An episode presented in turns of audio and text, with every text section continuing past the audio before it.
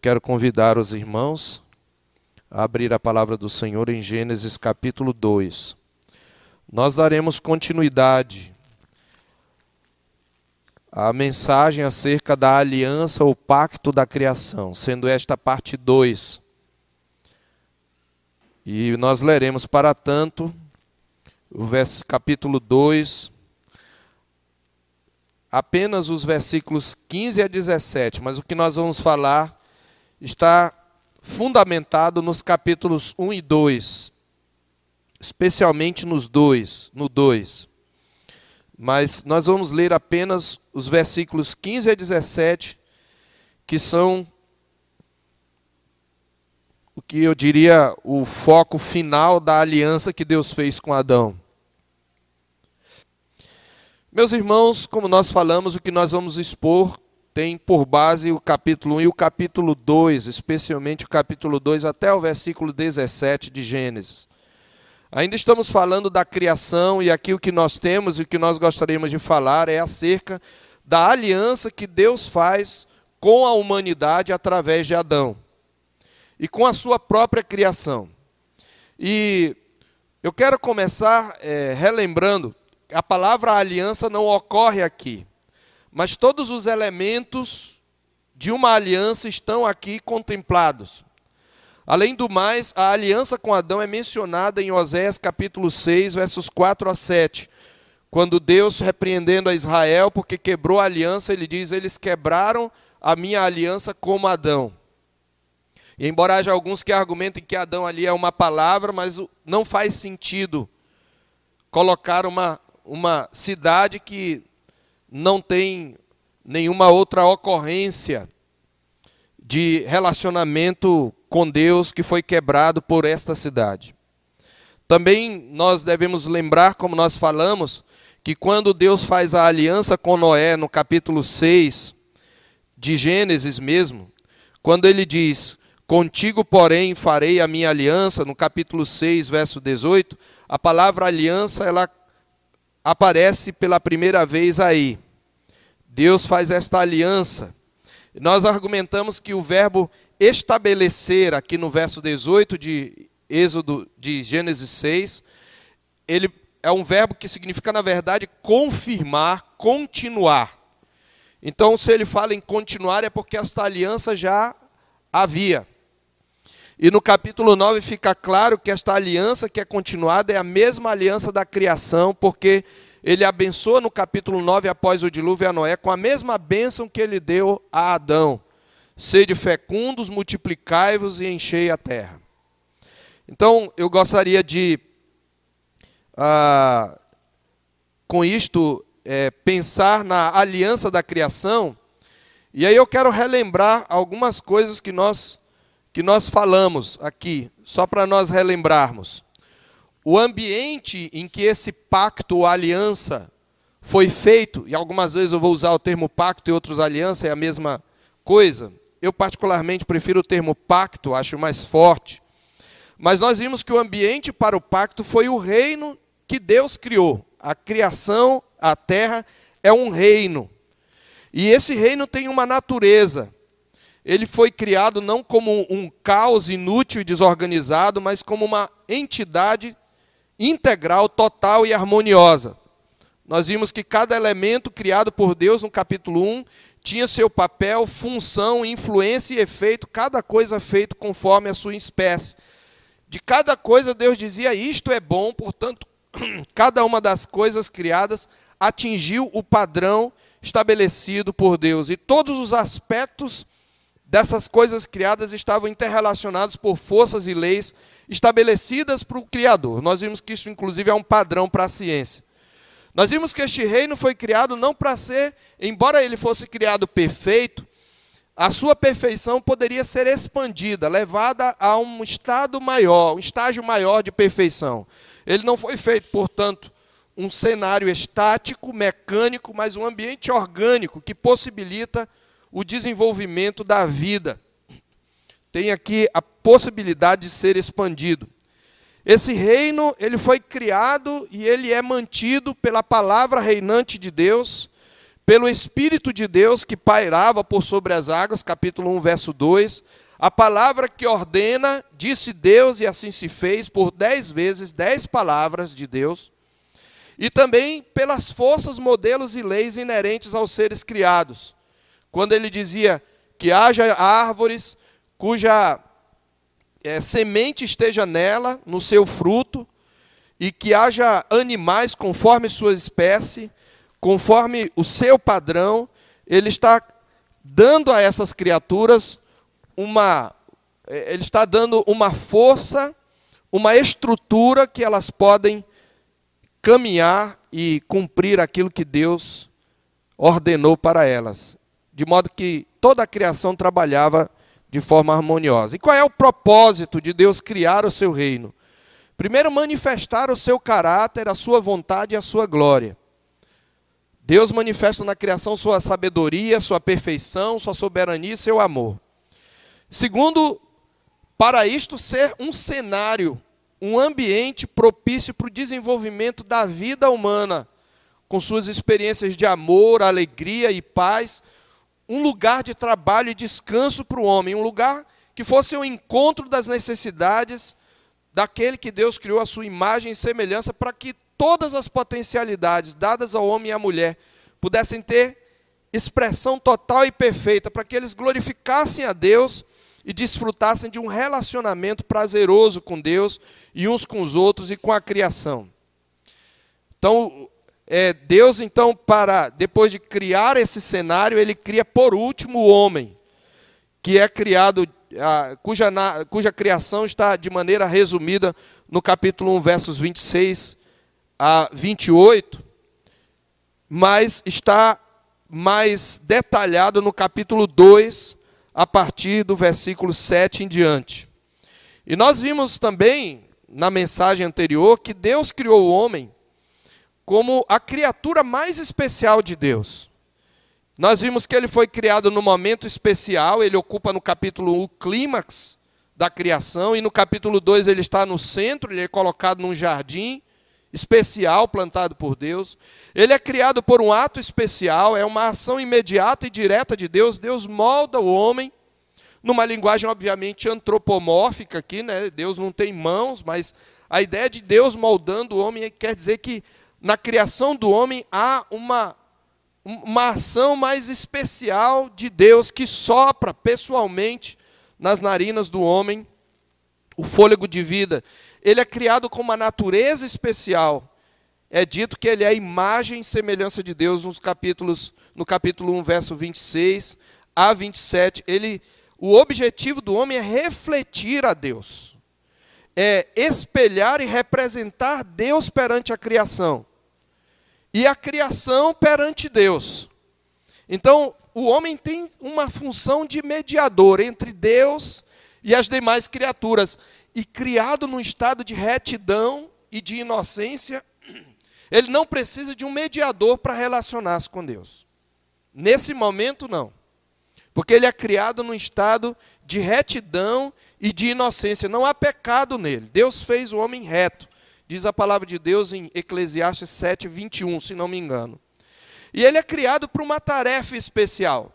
Ele tem que administrar o reino da criação. É isso que Deus quer dizer quando ele diz: sujeitai a terra, no verso 28, dominai sobre os peixes do mar e sobre todas as demais criaturas. Então, Deus cria o homem num contexto de realeza e de abundância.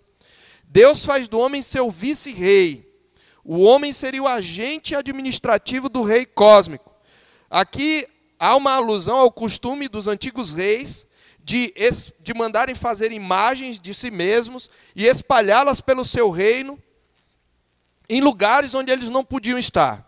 Embora Deus esteja presente em todos os lugares, ele resolveu fazer o homem à sua imagem e ordena que ele enche a terra e espalhe o reflexo do seu Criador, exercendo uma soberania derivada sobre a terra. Certo? Então, este é o propósito do homem. Então, aí nós chegamos a um pacto. Deus, então, para relacionar-se com o homem, então ele estabelece um pacto ou aliança. Veja, o homem não é criado em aliança. Ele até agora é uma criatura de Deus.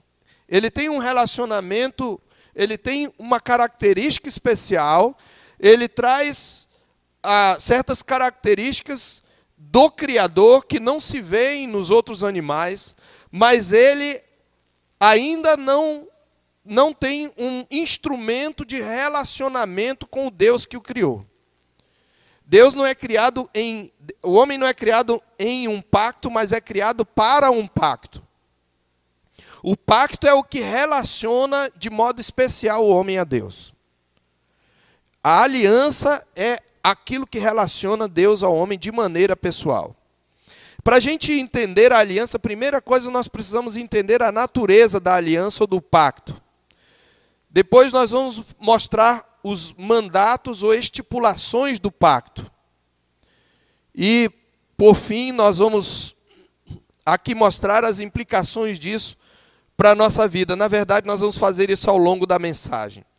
A natureza do pacto a, e as estipulações do pacto. A natureza do pacto e as estipulações do pacto. Em que consiste um pacto ou aliança? Nós falamos que esta palavra ela vem de um contexto específico, de um contexto dos antigos tratados hititas, que eram tratados entre reis soberanos e outros reis menos poderosos, que eram por esses reis libertados e protegidos de seus inimigos e que deviam a esses reis uma fidelidade. Então, depois de libertar reis menores de seus inimigos, os reis soberanos faziam com eles um contrato de vassalagem, pelo qual os reis inferiores eram seus vassalos e deviam a ele total obediência. Era estabelecido um contrato, que na verdade seria uma aliança. Então, quais são as ideias fundamentais? Falando da natureza do pacto, que é o nosso primeiro ponto, quais são as ideias fundamentais dessa palavra aliança, para a gente entender? Queridos, isso aqui é muito importante. Porque isto tem efeitos no casamento, e isto tem efeito na vida em sociedade, e isto tem efeito inclusive na nossa relação como cidadãos de uma nação. Aqui estão as bases para toda e qualquer teoria saudável política. Saudável, porque tem teorias que não são saudáveis. Então, o que é um pacto? Primeira ideia fundamental do pacto é a de um vínculo de um laço. Essa é a palavra-chave. Um laço inviolável. A palavra traduzida aqui por pacto provavelmente se origina, a palavra hebraica, provavelmente se origina do acadiano, que é uma língua antiga, e de uma palavra que era a palavra usada para faixa, em forma substantiva e em forma verbal para a palavra amarrar. Então a ideia é de um laço mesmo, que amarra duas partes.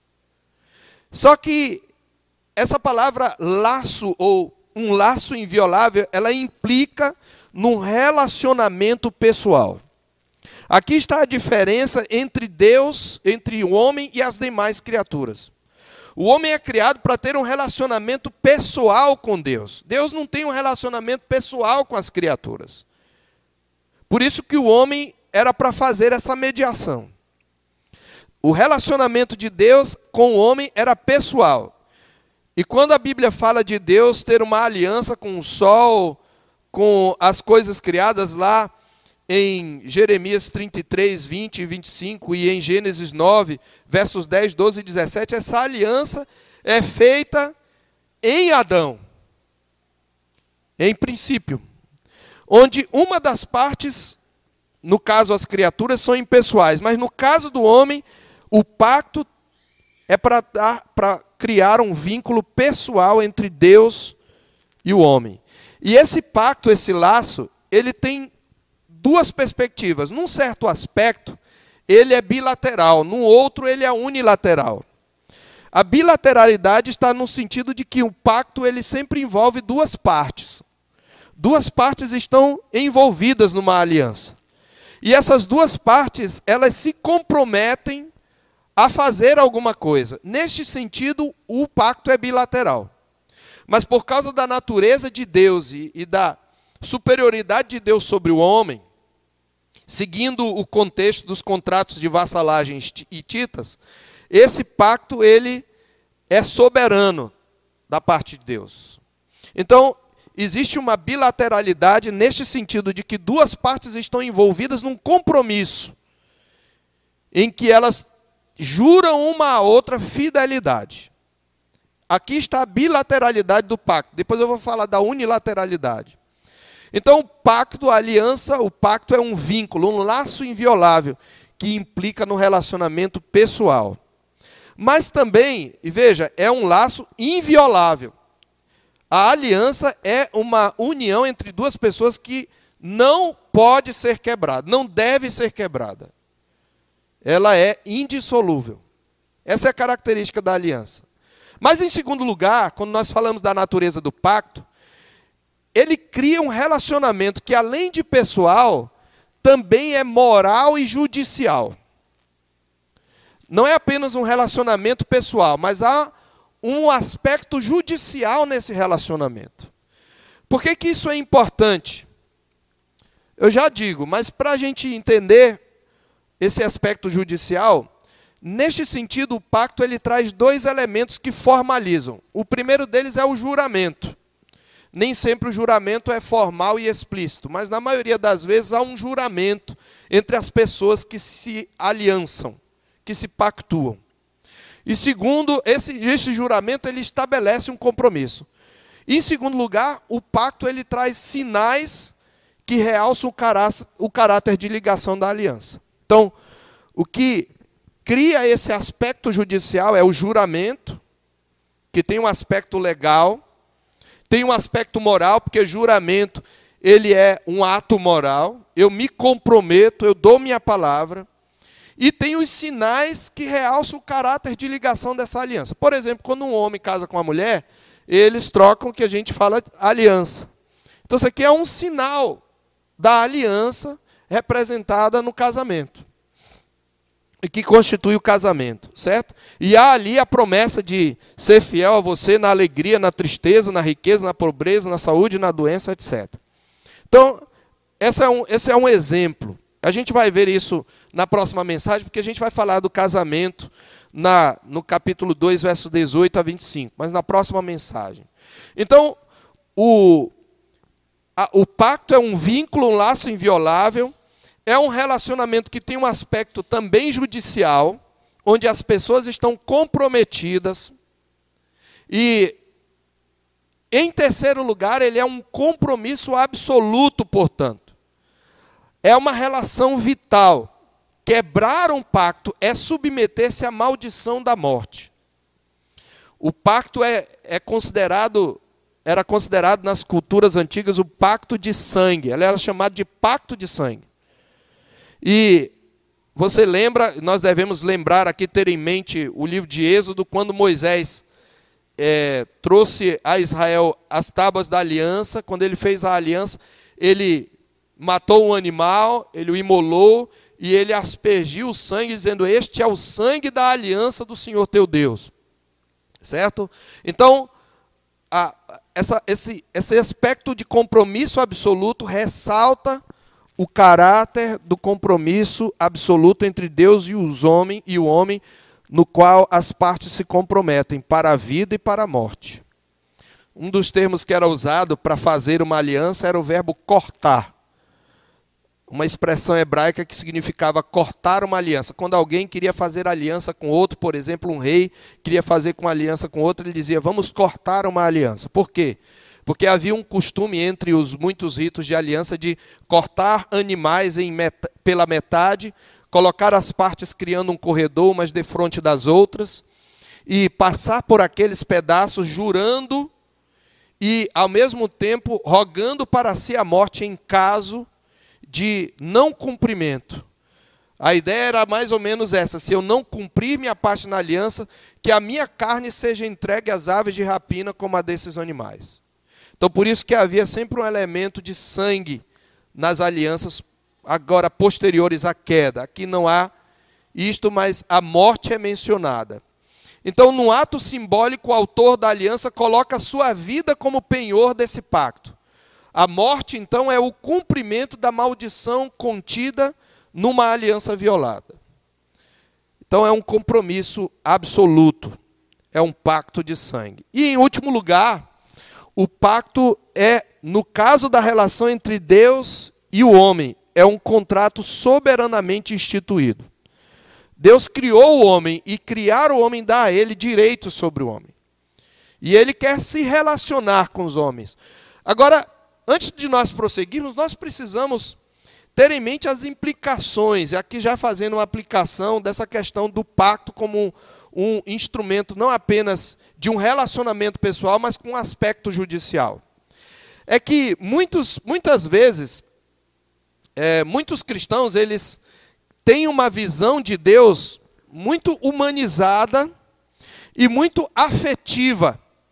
Nós vivemos numa geração onde a afetividade está no centro. A afetividade surge na nossa, na nossa geração como um campo que deve englobar e que deve dominar todos os outros, inclusive o campo da moral. Recentemente, nosso Tribunal, Supremo Tribunal Federal, decidiu aceitar o casamento entre pessoas do mesmo sexo como uma família baseada no conceito de que a família é uma instituição afetiva. Isto tem a ver com toda uma tese que eu não vou falar aqui. A gente talvez fale disso no retiro, a gente falar um pouco da revolução afetiva. Quando você fala que a família é uma, é, é uma instituição afetiva, considerando que os afetos, eles são volúveis, eles são inconstantes, então as famílias podem se desfazer e qualquer tipo de relacionamento entre duas pessoas, mesmo o relacionamento sexual, se constitui família. Então não existe mais uma base sólida para a família. Isso vai levar ao que a gente chama de poliamor, e já tem gente pregando isso. Ou seja, duas pessoas casadas com três. Ou mais do que isso. Já existem famílias assim. Por quê? Porque a família é uma instituição afetiva, mas segundo o conceito de aliança, a família não é uma instituição primeiramente afetiva. Ela é judicial, ela é moral. Existe um compromisso moral que deve suplantar, que deve ter proeminência sobre os afetos. Por isso que o casamento foi criado para ser indissolúvel. Então a aliança, ela tem esse aspecto judicial. O homem deve comprometesse com Deus. Então Deus criou o homem, observe, no capítulo 1 já tinha a narrativa da criação do homem e da mulher, mas agora ele vai detalhar. É o mesmo evento, só que ele está dando detalhes da mesma criação. E é aqui que ele diz que Deus formou o homem do pó da terra. Ele soprou nas narinas o fôlego de vida e o homem passou a ser alma vivente. Quando nós olhamos a forma como Deus criou o homem e as coisas que ele fala para o homem, nós vamos perceber, agora falando das estipulações do pacto em segundo lugar. As estipulações do pacto. Nós falamos da natureza do pacto. O pacto ele tem algumas estipulações. Quando duas pessoas fazem aliança, elas estipulam algumas coisas que vão caracterizar, que vão nortear o seu compromisso. Então, quais são as estipulações de Deus para Adão? a aliança da criação, ela é caracterizada por três mandatos. E alguns já, aqui já conhecem a, a teologia dos três mandatos da criação. Três mandatos caracterizam o pacto da criação e que determinam tanto a relação entre o homem e as demais criaturas, os outros animais, como entre o homem e os seus semelhantes, e entre o homem e o seu Criador. Você tem o Criador, você tem o homem e você tem as demais criaturas. Como é que eles vão se relacionar? Deus estipula a forma como ele vai se relacionar com o mundo ao seu redor e com seu Criador através de três mandatos que ele dá ao homem. Esses três mandatos nós podemos dividi-los da seguinte maneira. E eu vou, eu vou citá-los na medida em que eles ocorrem, na, na, é, geralmente a ordem é um pouco diferente daquilo que eu cito, mas eu vou citar na ordem que eles ocorrem por primeiro. Deus deu ao homem um mandato social. Em segundo lugar, Deus deu ao homem um mandato cultural. E terceiro, Deus deu ao homem um mandato religioso. O pacto da criação consiste nesses três mandatos. É por meio deles que o homem vai se relacionar com Deus. Então vamos falar de cada um deles. Em que consiste o mandato social? Mandato social consiste no fato de que Deus ordenou ao homem multiplicar-se e encher a terra por meio da constituição da família e da sociedade. Vou repetir. Mandato social consiste no fato de que Deus ordenou ao homem multiplicar-se e encher a terra por meio da constituição da família e da sociedade. Este é o mandato social. Onde nós vemos? Capítulo 1, versos 27 e 28. Criou Deus, pois, o homem à sua imagem. A imagem de Deus o criou. Macho e fêmea os criou. Eu estou lendo aqui é, conforme o original hebraico. Lá não é homem e mulher, é macho e fêmea. E Deus os abençoou e lhes disse: observe, e lhes disse: crescede fecundos, multiplicai-vos e enchei a terra. Para que eles pudessem se multiplicar, Deus fez o ser humano, assim como os animais, com uma estrutura biológica, em que por meio da união entre macho e fêmea, eles pudessem criar novas, novos seres humanos. Então ele está falando aqui de família. Então no capítulo 1, verso 27, nós estamos vendo qual é o padrão do mandato social. O padrão é macho e fêmea. Macho e macho não teriam condição de se multiplicar. Fêmea e fêmea também não. Aqui, meus queridos, nós ainda vamos falar disso quando falarmos do casamento, mas só quero lembrar, a verdadeira diversidade está aqui. Não há diversidade em macho e macho. É por isso que é homo, chamado homoafetivo. Diversidade é no hétero. A mulher é diferente do homem e o complementa. Então você tem o padrão do mandato social. Nessa ordem, sede fecundos, multiplicai-vos e a terra. Deus está dizendo ao homem como é que ele vai constituir a família.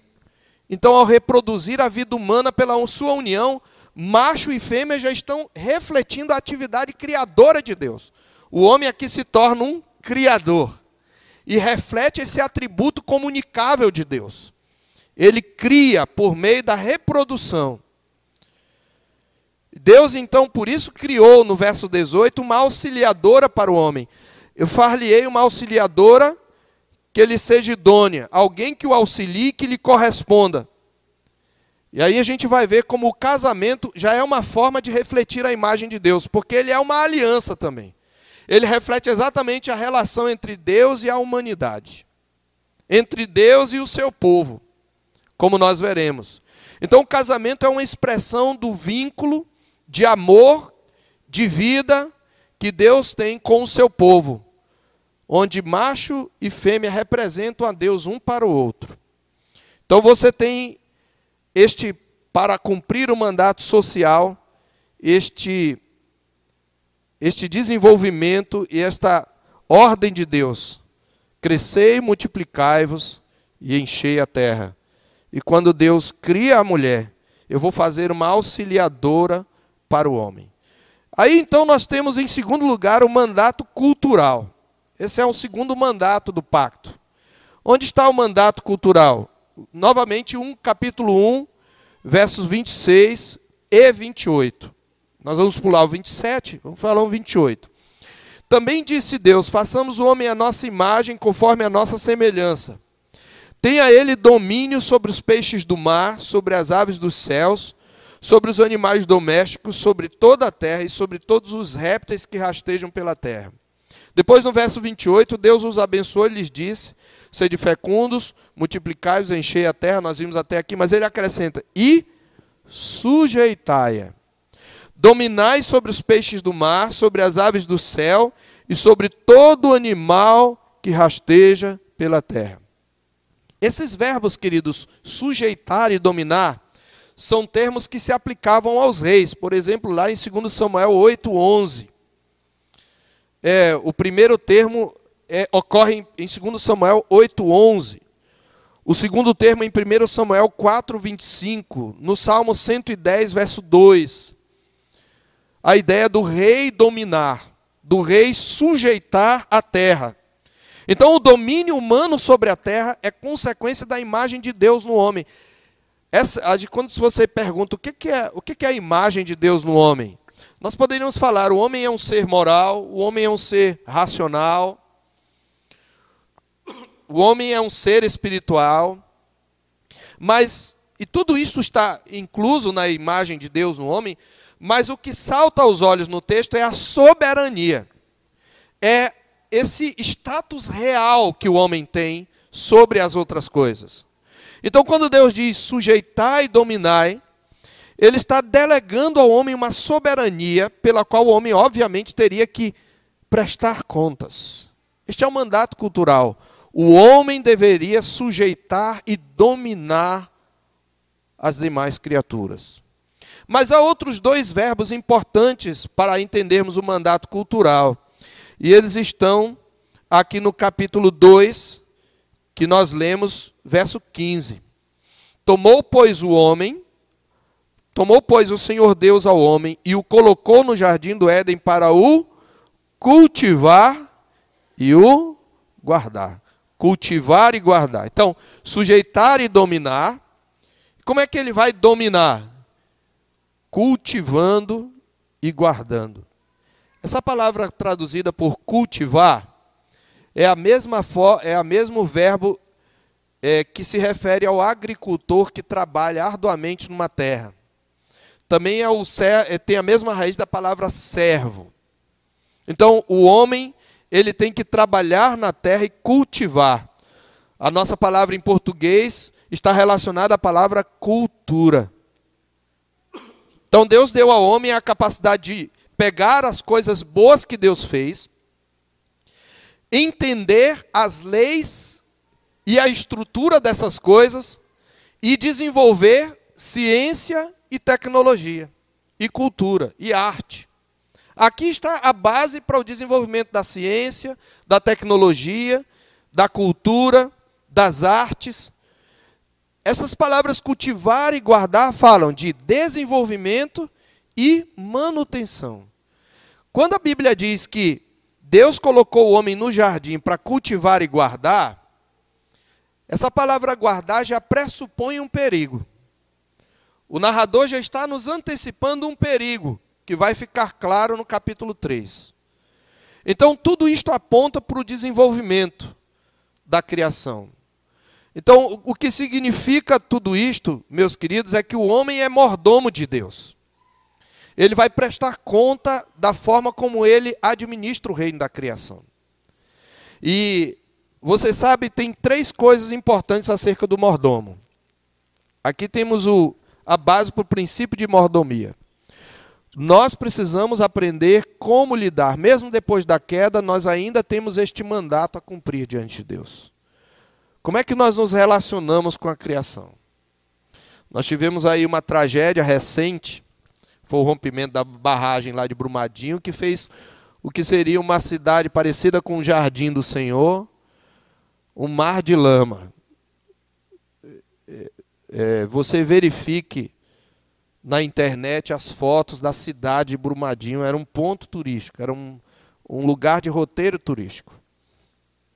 Por quê? Porque o homem foi um mau mordomo dos bens, do dinheiro, das forças da natureza. Ele recebeu de Deus isto, mas por causa do pecado ele não sabe administrar. Há três atitudes ou atividades que se espera do mordomo. Primeira delas, o mordomo precisa, é, ele precisa cuidar daquilo que lhe foi confiado. Ele precisa preservar o que lhe foi confiado. Ele precisa zelar pelo que lhe foi confiado. Essa é a característica do mordomo. O mordomo é aquele escravo, antigamente, né, que era chamado pelos gregos de oikonomos, de onde vem a palavra economia. Era aquele escravo e o regime de escravidão tinha uma característica um pouco diferente da, do regime que nós tivemos no Brasil. Era um escravo que tinha autoridade para administrar os bens do seu senhor e ele tinha confiança do seu senhor para administrar esses bens e zelar por esses bens, como aconteceu com José com Potifar. Então, o mordomo ele tem que zelar pelos bens, porque não são dele, são do seu senhor. Ele tem liberdade para usar esses bens, até mesmo em proveito próprio, mas ele tem que manter esses bens. Segundo lugar, o mordomo precisa aperfeiçoar o que foi confiado. Quando um senhor constituía um mordomo, ele esperava que esse mordomo fizesse com que os bens dele crescessem. Ele esperava que o mordomo investisse nas coisas, nos negócios do seu senhor, para que ele tivesse lucro. Então ele não só tem que zelar pelo que lhe foi confiado, mas ele tem que aperfeiçoar o que lhe foi confiado. E terceiro lugar, o mordomo precisa compartilhar o que lhe foi confiado. Ele não retém as, os bens do seu senhor para si.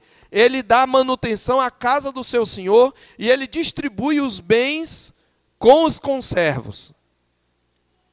Veja, este é um princípio para a forma como nós lidamos com dinheiro, com nossos bens, para a forma como nós lidamos criar, com a criação, com a natureza. Quando a gente passa, eu, eu, eu quero fazer uma aplicação aqui bem específica, à guisa de exemplo. Quando você viu o seu filho passando e maltratando os animais, ensine para ele, para eles, que isso é pecado, viu, crianças? Maltratar os animais é pecado. Por quê? Porque como seres humanos nós somos mordomos de Deus, nós temos que guardar e zelar pelos animais. Certo? Você passa num jardim e começa a arrancar as folhas de uma planta. Você está sendo um mau mordomo. Ensine para o seu filho que aquilo é criatura de Deus. Ensine-o a cultivar, não destruir. Ele pode arrancar se for para o seu alimento. Ele pode fazer isso. Se for uma erva daninha. Mas ele precisa aprender a cuidar. Aqui está uma base para você ensinar seus filhos a cuidar também das suas coisas as roupas, a forma como você arruma a casa, seus brinquedos. Pede um brinquedo do pai e joga, depois sapeca não sei aonde, não sabe onde colocou, não sabe arrumar. Nós precisamos ensinar mordomia. Eu fico às vezes muito triste quando eu vejo pais, o filho já já tem cobiça no coração, aquele pecadorzinho, é, pede pede um, a, a, abre a geladeira e vê uma fruta, vamos dizer uma maçã. Eu quero maçã. Aí o pai dá a maçã. Ele come metade e joga no chão. Aí o irmãozinho dele vai lá e acha uma banana. Aí ele diz: Eu quero banana também. Ele já jogou a maçã no chão. É só a cobiça dele. É só a avareza dele.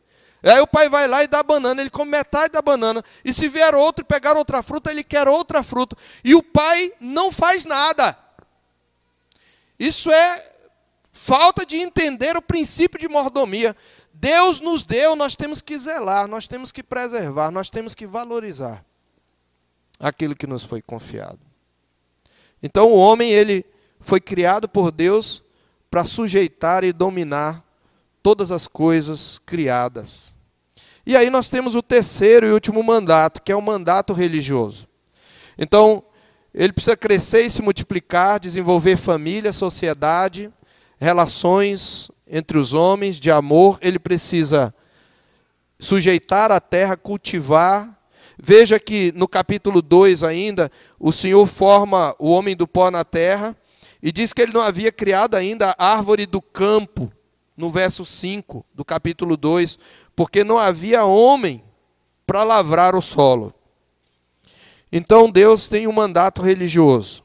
E o mandato religioso, o mandato social diz respeito ao homem, a relação entre o homem e seus semelhantes. O mandato cultural, a relação entre o homem e a terra e as demais criaturas. E agora o mandato religioso tem a ver com a relação entre o homem e Deus. E aqui é onde nós encontramos o centro, o foco central do propósito da criação do homem. Deus criou o homem para ter com ele um relacionamento pessoal, onde ele pudesse glorificá-lo, adorá-lo e desfrutar de comunhão com ele para sempre. Um dado importante para o nosso texto aqui, que eu já falei, mas é que eu quero repetir, eu falei em outra mensagem, é que há uma mudança na forma como o narrador se dirige a Deus, ou se refere a Deus. Quando você observa o capítulo 1, você vai ver apenas a palavra Deus. O tempo todo, até o final, até o capítulo 2, verso 4, que é quando termina a primeira narrativa, a palavra que é Deus, e traduz a palavra hebraica Elohim, que traz a ideia da majestade de Deus e de um Deus que é o Deus de todas as nações, o Deus poderoso e universal que reina sobre todas as nações. Mas observe que a partir do verso 4, ele acrescenta uma palavra a Deus, que é a palavra Senhor. A partir daí, todas as vezes, no capítulo 2, a palavra para referir-se a Deus é Senhor Deus. Senhor Deus, o tempo todo. E a palavra Senhor aí está em letras maiúsculas. Ela está em letra maiúscula porque ela indica o nome Yahvé.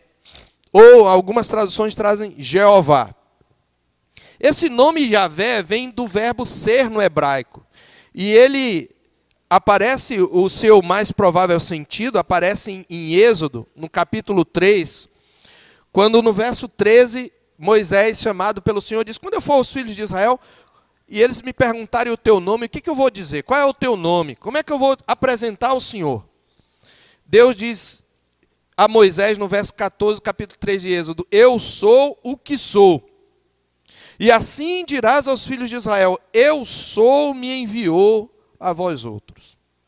Essa, essa expressão eu sou, o verbo ser, tem a mesma raiz do tetragrama que é que se lê Javé ou Jeová. Então, Javé é a, eu, na verdade, mais literalmente, provavelmente seria: eu serei o que serei. E o tempo todo, quando Deus fala a Moisés, ele diz: Olha, eu serei com a sua boca.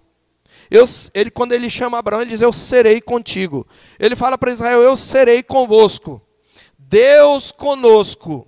É o que mais ou menos significa este nome. O Deus que é eterno, que é sempre, que desde a eternidade é Deus. É o Deus que caminha com seu povo. Esse é o nome mais especial de Deus na Bíblia. Nós estamos estudando na quarta-feira os atributos de Deus. Nós ainda estamos nos atributos. Agora vamos falar dos, dos comunicáveis, possivelmente. Mas depois nós vamos falar dos nomes de Deus. Aí vem a quarta-feira para você entender melhor Gênesis. Tá? Então, o nome de Deus aqui, Javé Deus, ou Jeová Deus, aponta para o nome para o caráter pactual de Deus. Esse nome Javé é o nome com o qual Deus se revela a Israel num relacionamento pactual. Por isso que nós temos aqui o elemento de aliança. Trata do relacionamento pessoal entre Deus e Adão e a humanidade. Agora eu preciso dizer, antes de falar do mandato religioso, que trata essa relação homem-deus, que Adão, ele é um cabeça, ele é um representante da humanidade. O pacto, ele tem um aspecto interessante. Quando Deus faz um pacto, ele não faz o pacto apenas com aquele com quem ele fala, mas com a sua semente, com a sua descendência. De modo que aquilo que o representante do pacto fizer, vai ter efeitos legais, judiciais, sobre a sua descendência. Adão aqui é representante da humanidade. Então, este, aquilo que Adão fez teve efeito sobre nós. Nós precisamos entender isso. Então, em que consiste o, o onde é que nós vemos o mandato religioso? Primeiramente, na instituição do sábado. No capítulo 2, versos 2, a Bíblia diz que, havendo Deus terminado no dia sétimo a sua obra que fizera, descansou nesse dia de toda a sua obra que tinha feito. Essa palavra descansar não significa que Deus cansou. É uma que a gente chama de antropomorfismo. Deus revelado em linguagem humana para a gente entender. A palavra aqui significa tão somente que Deus concluiu a obra da criação e ele cessou essa obra. Veja, ele cessou a obra da criação. Essa criação do nada pela palavra. Mas Deus continua trabalhando. E a obra que nós chamamos, pela qual ele sustenta, dirige e governa a criação, é providência. Então, o que você vê hoje ao seu redor, é, a gente chama de criação porque foi criada por Deus. Mas, no sentido estrito, o que nós vemos é providência. É Deus sustentando a sua criação. Então, Deus cessa essa obra inicial criadora. E ele celebra, veja o verso 3: porque ele descansou nesse dia, ele abençoou o dia sétimo e o santificou, porque nele descansou de toda a obra que, como Criador, fizera. Quando a Bíblia diz que Deus abençoou e santificou, ela está dando um caráter sagrado a este dia. Ele separou. Você sabe que santificar traz a ideia de separar, consagrar para uso divino. Veja que o sábado, que é depois expresso no quarto mandamento em Êxodo 20, ele é, é uma ordenança não da lei, mas da criação. Isso aqui é muito importante. Por isso que, baseado nisso, em Êxodo capítulo 20, o quarto mandamento diz o quê? Lembra-te do dia de sábado para o santificar. Seis dias trabalharás e farás toda a tua obra. O sábado, porém, o sétimo dia é o sábado do Senhor teu Deus.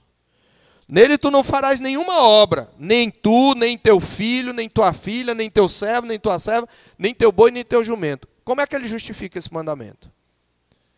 Porque em seis dias fez o Senhor o céu, a terra, o mar e tudo que neles há, e ao sétimo descansou. Então, o sábado faz parte de um mandato religioso.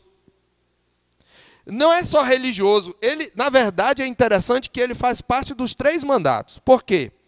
Porque quando Deus estabelece o sábado como dia de descanso e adoração, ele está mostrando o padrão pelo qual o homem vai trabalhar. Ele tem que trabalhar e descansar. Então, esse é um padrão para o mandato cultural.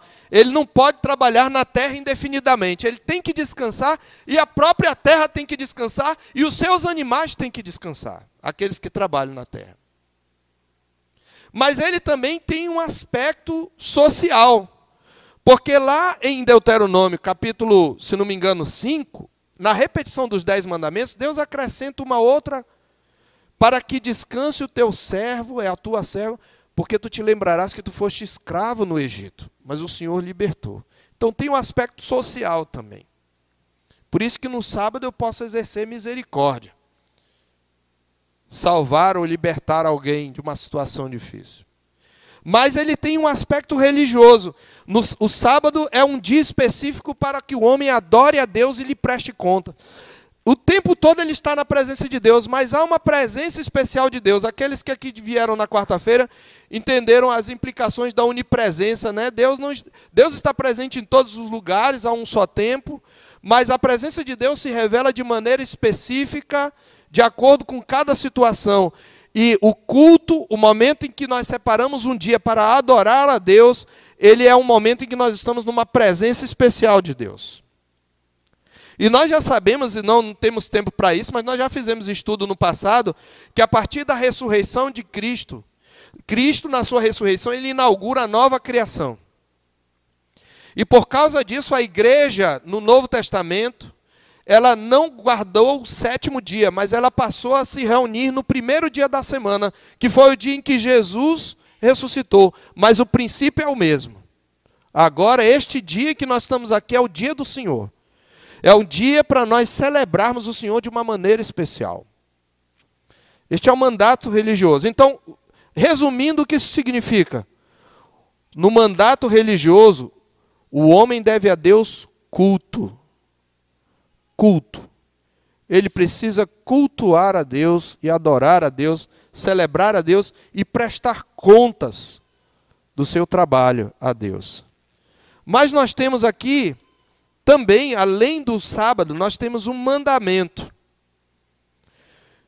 que faz parte do mandato religioso. Porque quando Deus diz assim: crescei e multiplicai-vos, o verbo está na forma imperativa. Embora o texto chame isso de bênção, isto também é uma ordem, é um mandamento. Presta atenção aqui os casais casados. Isso é um mandamento e não caiu com o advento da pílula. Crescer e multiplicar-vos é um mandamento de Deus. Não existe nada na Bíblia que indique que caiu.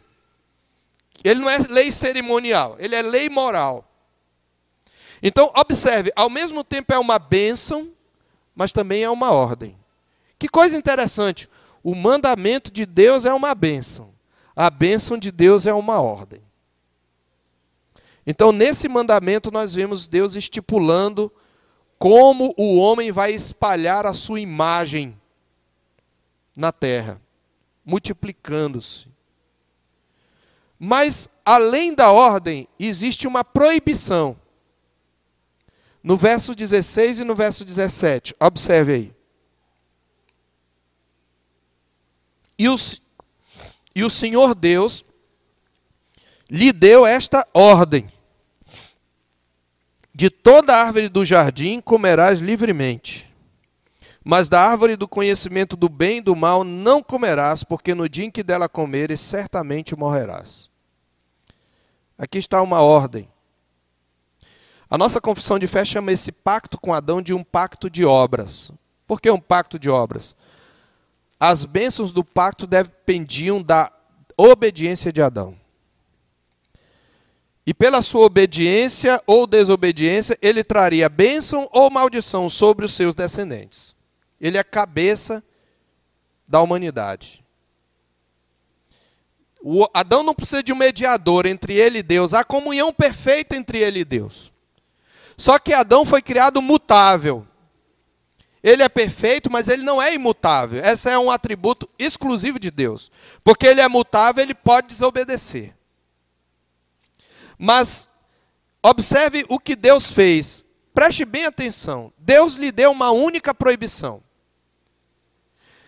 Se você observar quando Deus criou, antes de Deus criar, quando Deus criou o mundo, o homem, aliás, depois que Deus criou o homem, o macho, no verso 8, é dito que Deus plantou um jardim. Deus já tinha criado as coisas, mas Deus plantou pessoalmente um jardim.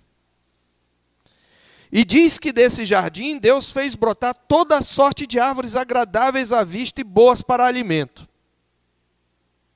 Então Deus coloca o homem num cenário paradisíaco. Esse lugar é chamado de Éden, que significa prazer, delícia.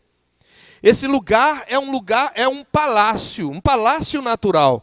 Dele surgem, tem quatro rios. Nesses, nas as margens, as proximidades desses rios, há pedras preciosas, há metais preciosos, ouro, bidélio, pedra de ônix, diz o verso 12. É um, é um lugar cheio de vida, é um paraíso perfeito. Se você já esteve em algum ponto turístico onde você, tem, você fica deslumbrado, você tem um sentimento de reverência diante daquilo, porque reflete a glória e o poder de Deus. Imagine o jardim que Deus plantou num cenário onde o pecado ainda não tinha feito produzir ervas daninhas. Então, este lugar chamado Jardim do Éden, observe que além de todas essas árvores, Deus coloca no meio do jardim o que é chamado de árvore da vida e árvore do conhecimento do bem e do mal. Aqui o verbo que, que está no centro é o verbo comer a ideia de comer, de experimentar. E essa árvore da vida, dizem os estudiosos, pelo menos os reformados, ela tem uma importância sacramental. Ao obedecer perfeitamente a Deus, o homem ganharia o direito de continuar provando da árvore da vida e manter para com Deus uma comunhão perfeita para sempre. Mas nós não devemos ficar perguntando que tipo de fruto era a árvore da vida. Né? A Idade Média multiplicou, é, difundiu o, o mito da maçã, mas a Bíblia não fala, por causa das figuras dos quadros. O que é importante aqui é o seguinte: Deus fez todas as árvores agradáveis à vista. Deus fez um jardim de modo que a árvore do conhecimento do bem e do mal não precisava chamar a atenção, embora ela também fosse agradável à vista. E Deus deu uma única proibição. O que isto significa? Significa que Deus exige do homem, além do culto, que nós já vimos, obediência perfeita. É uma única proibição para dizer: olha, Adão, para cumprir o pacto não basta você me obedecer 95%. Se você quebrar um mandamento da lei, você é culpado de toda a lei.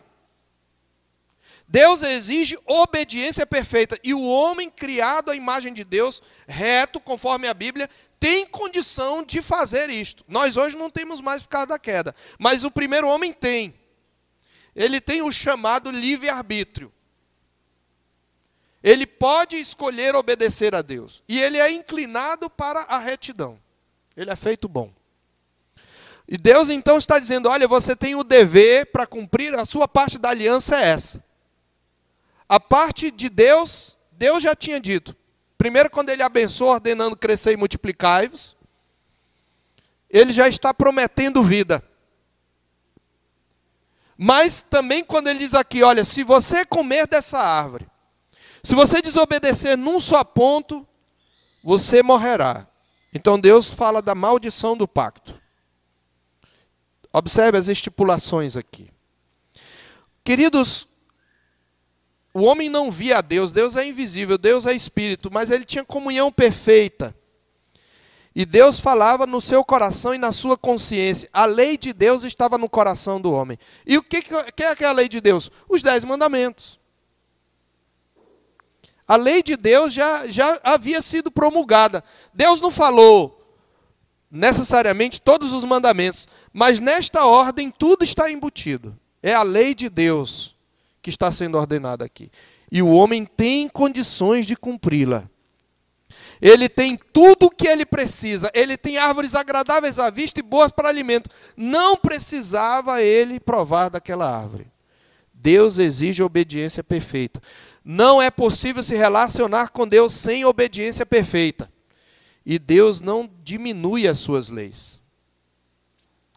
Então o homem deve a Deus obediência perfeita. E a autoridade do homem sobre a criação traz consigo a responsabilidade da manutenção da ordem. E esta manutenção da ordem depende da submissão ao seu Criador. De modo que, meus irmãos, concluindo, foi comandado à humanidade, como disse Gerhard van Groningen, foi comandado à humanidade ser culturalmente ativa e produtiva.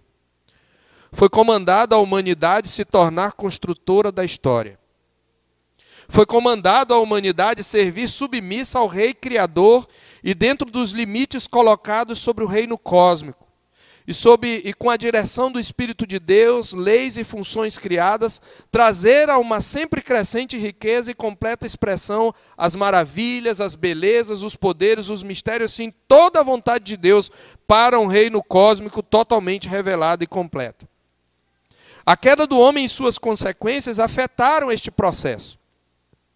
As Escrituras, todavia, deixam claro que o processo continua. Em um ponto determinado por Deus, o reino cósmico será renovado completamente através de um súbito acontecimento cataclísmico. Até que isto aconteça, o reino cósmico estará envolvido em um processo de transformação. Algumas iniciadas por influências e forças naturais sob o controle soberano, e outras induzidas e dirigidas pelas atividades culturais da humanidade. Queridos, quando o homem caiu, no capítulo 3, nós vamos ver isso só aqui há duas mensagens. O homem perdeu esse, esse, essa comunhão com Deus, mas ele continua tendo o dever de cumprir os três mandatos e obediência perfeita. E porque ele cumpriu, a maldição do pacto veio sobre ele. Mas Deus não quebrou o pacto. O que Deus tem que fazer agora? Ele continua exigindo obediência. A sua lei não pode ser desobedecida. Deus se fez um novo Adão. É por isso que em Romanos, e eu concluo com isto, no capítulo 5, verso 12, a Bíblia diz que o pecado de Adão, nós vamos tratar disso quando falarmos da queda, mas portanto, assim como por um só homem entrou o pecado no mundo e pelo pecado a morte, assim também a morte passou a todos os homens, porque todos pecaram. Nós nascemos em Adão e nós recebemos o legado que Adão nos deixou. Nós nascemos em pecado, nós já nascemos culpados por causa daquilo que Adão fez. E nós nascemos inclinados pelo pecado. Mas nós não temos como agradar a Deus por causa disso. Nós não temos como obedecer perfeitamente a Deus. É impossível que obedeçamos, mas ainda temos o dever de obedecer. O que faremos? Graças a Deus, que a palavra de Deus diz que Adão, no verso 14, ele prefigurava aquele que havia de vir. No verso 15 do mesmo capítulo 15, 5 de Romanos diz: Todavia, não é assim o dom gratuito como a ofensa. Porque se pela ofensa de um só, que é Adão, morreram muitos, muito mais a graça de Deus e o dom da graça de um só homem, Jesus Cristo, foram abundantes sobre muitos. Cristo é o segundo Adão. Verso 17: Se pela ofensa de um só, e por meio de um só reinou a morte, muito mais os que recebem a abundância da graça e o dom da justiça reinarão em vida por meio de um só, a saber, Jesus Cristo. É por isso que a palavra de Deus o chama em 1 Coríntios 15 de último Adão. Enquanto o último Adão, diz o apóstolo Paulo, era alma vivente, o, o, o primeiro Adão era alma vivente, o último Adão, capítulo 15, 45. O último Adão é espírito vivificante. Deus trouxe o seu filho para fazer aquilo que nenhum de nós é capaz de fazer: obedecer perfeitamente à lei de Deus. Por isso a redenção vem ela é combinada com a morte, mas ela não se resume à morte vicária de Jesus. Jesus não veio só nos dar o perdão. Jesus também veio a obedecer a Deus por nós. É a sua obediência ativa. Ele fez o que Adão não fez. Adão foi colocado no jardim. E numa única prova, ele caiu. Cristo foi levado para o deserto. Teve pelo menos três classes de tentações. E não caiu. Por isso ele é, ele é poderoso para socorrer. E se você ainda está em Adão, e você ainda vive por suas próprias forças, pelas suas próprias leis, você está perdido, a maldição do pacto está sobre você. Mas se você correr para Cristo, se você estiver em Cristo, em Cristo você vai agradar a Deus. E por meio de Cristo, o pacto de Deus é que teve continuidade com a humanidade. Deus não quebrou seu pacto. Pelo contrário, na pessoa do seu filho, ele assumiu a própria maldição do pacto para continuar o seu pacto com um povo que ele havia dado a Cristo desde a eternidade, no que nós chamamos de pacto da redenção. Que o Senhor Deus nos abençoe e aplique a sua palavra ao nosso coração, a cada um segundo a sua necessidade. Curve sua cabeça. Vamos orar.